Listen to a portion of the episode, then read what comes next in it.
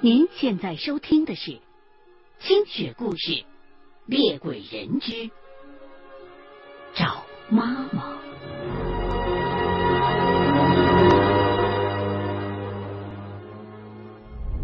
本节目新浪官方微博“清雪故事二零一零”。说完这些话，我蘸了点鸡血。在孩子的手心、眉心、人中、脚掌心这四处气血最连通心脉的地方，各点了那么一下，再从口袋里取出坟头土来，撒了一点在孩子的头顶心。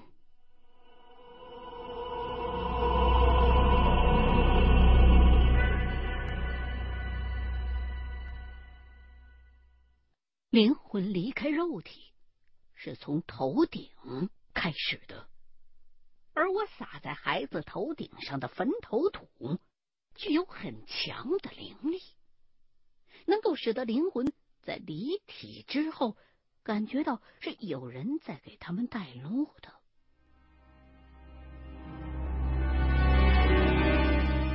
给婴灵带路的方法相对比较繁琐。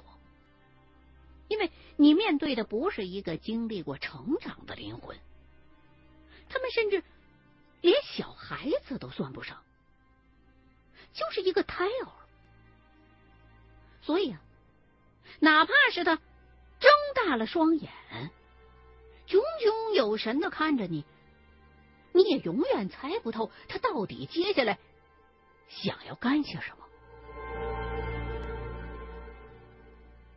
我在手心里倒了一点酒，再混入鸡血，走到婴儿车的后头，隔着车的棚铺，伸出沾满着鸡血酒的那只手，就摁在了这个孩子的头顶心，接着用力的大喝了一声，这是为了把孩子体内所有的阴魂都唤醒。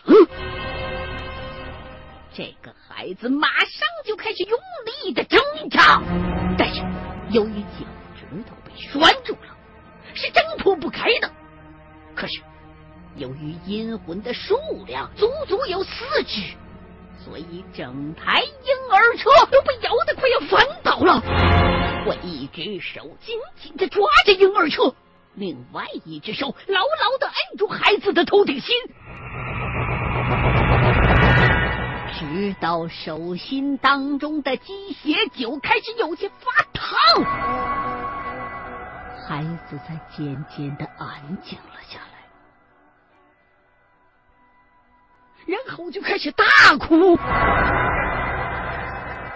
他这么一哭，杨女士情难自已，母子相拥而泣。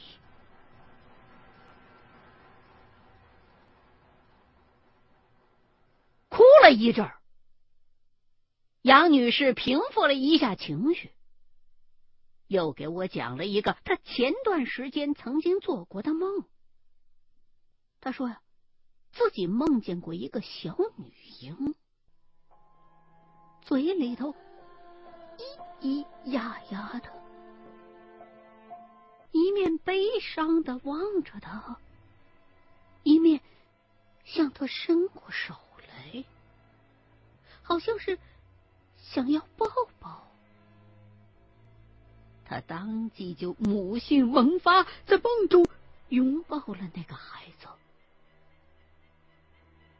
他可能没有料到，也许这个小婴儿就是小贝贝。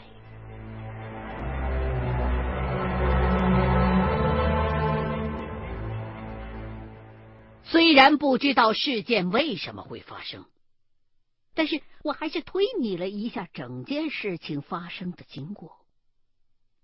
几个没有出生的胎儿的阴魂聚集在了一起，形成了一个更加强大的英灵，从而影响到了杨女士的儿子，使得他能够以自己的身份说话。可是，复杂的感情他又表达不出来，就只好默默的陪着他们。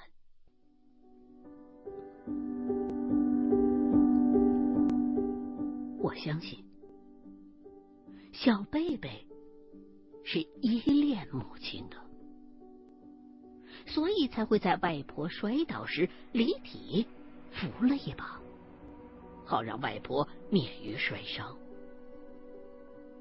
他在夜里担心母亲会冷到，就取来被子给妈妈盖上，还特意压上了一只枕头。甚至，他很有可能就是一直每天晚上都陪在母亲的身边入睡的。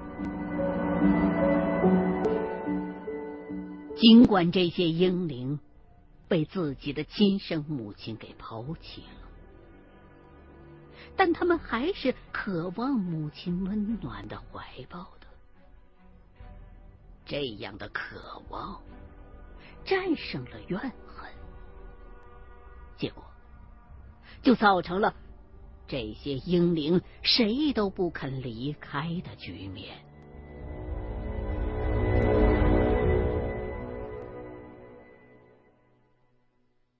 辞别杨女士之前，我告诉她，自己造的孽，您得自己来还。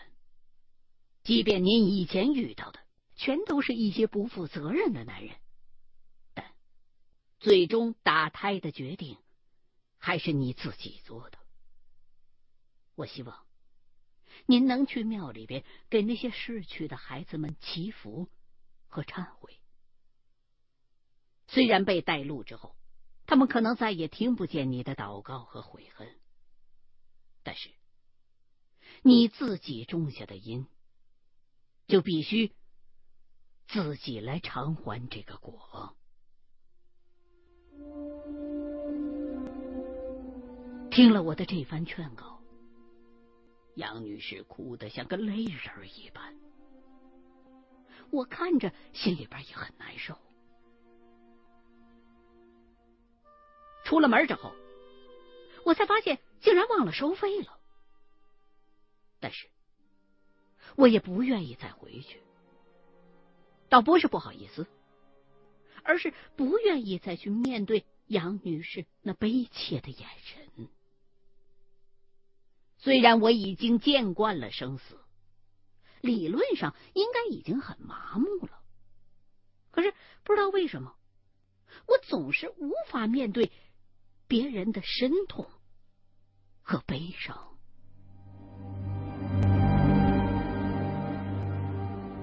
这件事情过后，我好奇的查了查资料，这才得知，在我们国家，每年的堕胎手术竟然达到一千三百多万，其中做过流产手术的十八岁以下的女孩子就有二百五十万，这个数字令我震惊。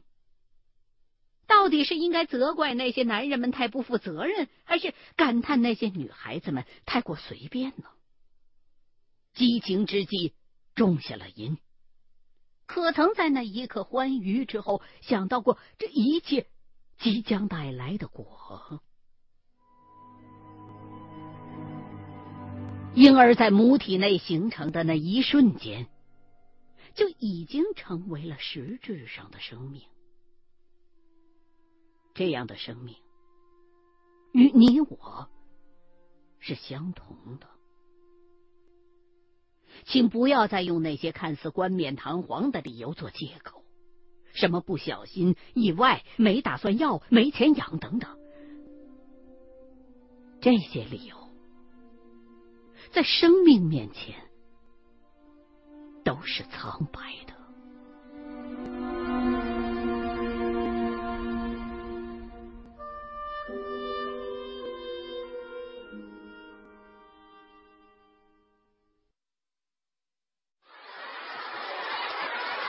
你凭什么确定？你一生所见到的全都是人。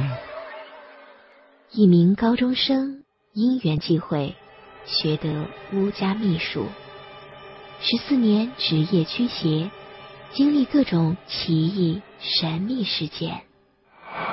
走音，刨坟，笔香，欢迎收听《清雪故事系列之猎鬼人》。二零一二百度神帖，点击量已突破两亿大关。原著李一凡，花城出版社出版。FM 幺零幺点九，吉林健康娱乐广播，每晚十点。新浪官方微博八方传媒友情音频制作。您即将收听到的是《清雪故事·猎鬼人之兄弟》。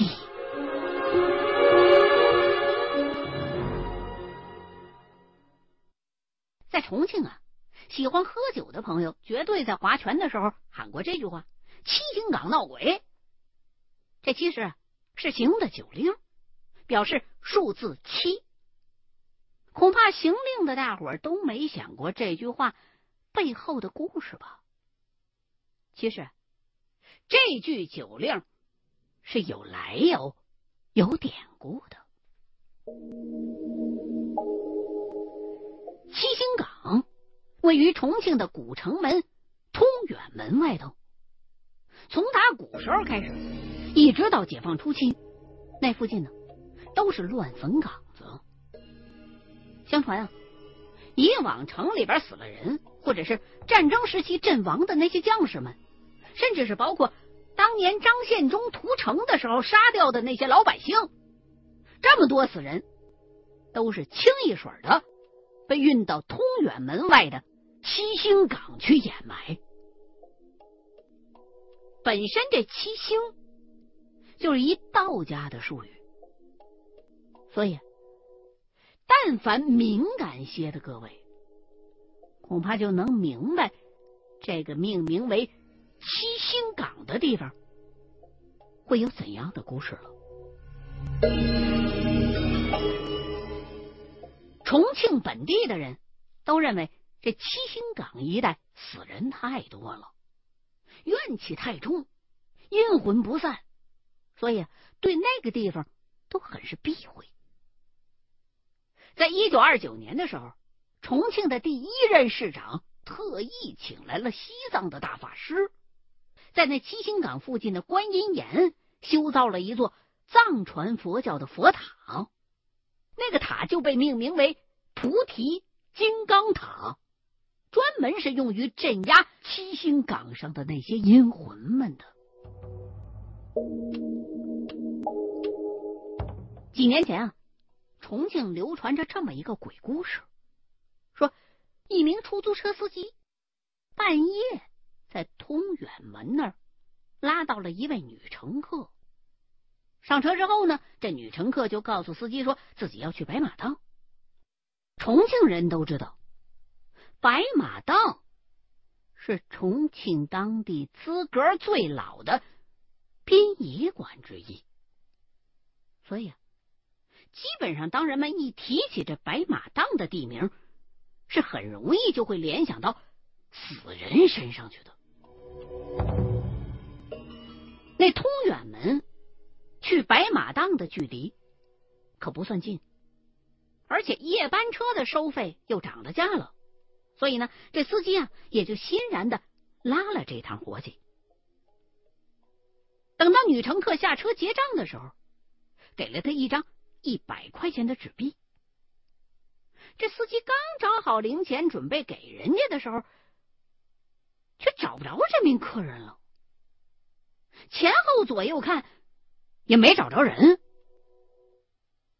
这司机啊，也没太当回事儿，认为这自己捡着便宜了呗。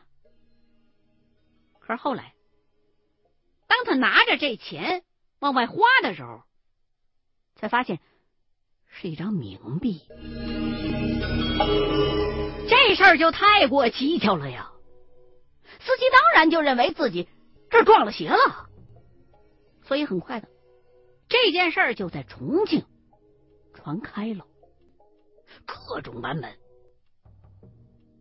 我今天要写的这个事儿，跟我刚刚提到的这个故事有一个要素是重合的，那就是我亲身经历的这次事件，也发生在七星岗。二零零六年是我生意做的最红火的一个年头，几乎这生意啊就没断过。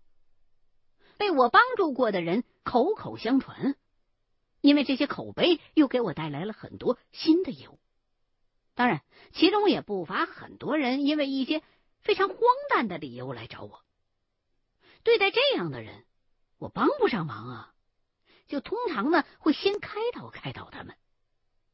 如果此举无效，我呀就会立马自毁形象，说我办不了啊。久而久之。他们也就不会再来找我了。那么，这单七星岗的业务，这委托人是在重庆朝天门做服装生意的一位单亲妈妈，她的儿子遇到了大麻烦。我是朝天门批发市场的常客，我平时不太喜欢到解放碑或是步行街那些地方去买东西。一是因为太贵，二是人太多。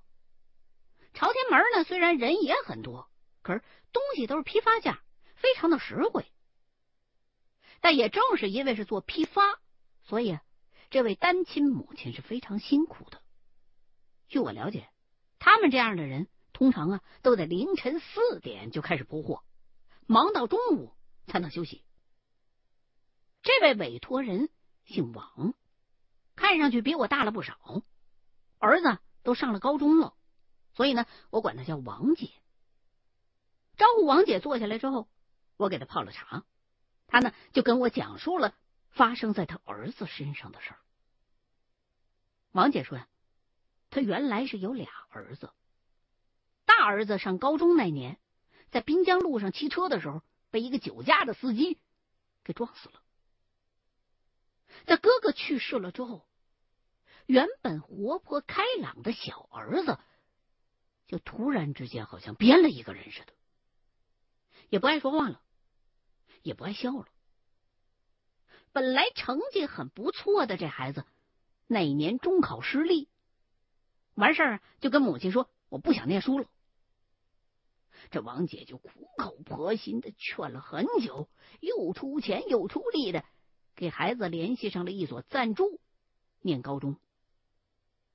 可是孩子上了学之后呢，总是被学校的其他的孩子欺负，这让王姐非常的恼火，也多次去学校跟老师和校方沟通，可是最后啊都不了了之了。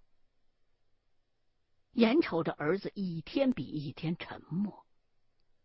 已经失去了一个儿子的王姐，又因为工作太忙，无法给孩子更多的关心，母子之间的隔阂就越来越大。那段时间呢，他儿子一回家就一头钻进自己那房间里去，连晚饭都是自个儿在房间里边吃。所以家里边尽管有两个人，但还是冷火青烟的。最近有那么一回。他儿子因为跟同学发生了矛盾，不知道用什么方法把人家手给弄折了。学校啊，就以其顽劣和影响严重，把他儿子给开除了。王姐看儿子辍学之后，还是非常的不快乐。就在有一天呢，趁着儿子洗澡的空档，偷偷的摸进了孩子的房间，想找找看到底有什么原因没有。结果，他在儿子的床上，竟然发现了整整一本儿，收集了各种各样冥币的相册。我当时一听到这儿，心里头也是一激灵。你说，一个人的心里到底得有多扭曲，才会培养出收集冥币的癖好来呀？我就追问王姐，孩子是不是在其他方面也有什么异常啊？王姐就告诉我说，自从他在孩子的房间里边发现了那冥币册子之后。也试过跟儿子沟通，甚至还打骂过，也还跟儿子抢过那册冥币，想丢了。可是，每当到这种时候，他那儿子就会突然之间变得非常的狂躁，甚至跟他对打。所以现在的王姐已经有些不敢跟儿子说话了，而且。有的时候晚上，隔着孩子的房门，他听到那屋子里边的孩子在自言自语的说话。可你说是自言自语吧，又感觉不太像，因为在他听来，孩子说的有些话像是在跟人对着讲。孩子自打他哥哥去世之后，本来就变得怪癖、孤独，他也没有什么朋友啊，所以不可能是在跟朋友打电话玩啊。这王姐就开始怀疑，儿子是精神上出现了什么异常了？加上先前的冥币事件，王姐实在是心里边没底。就辗转找到了我，因为凭他对孩子的了解和自己的认知，他越来越觉得自己儿子是中了邪了。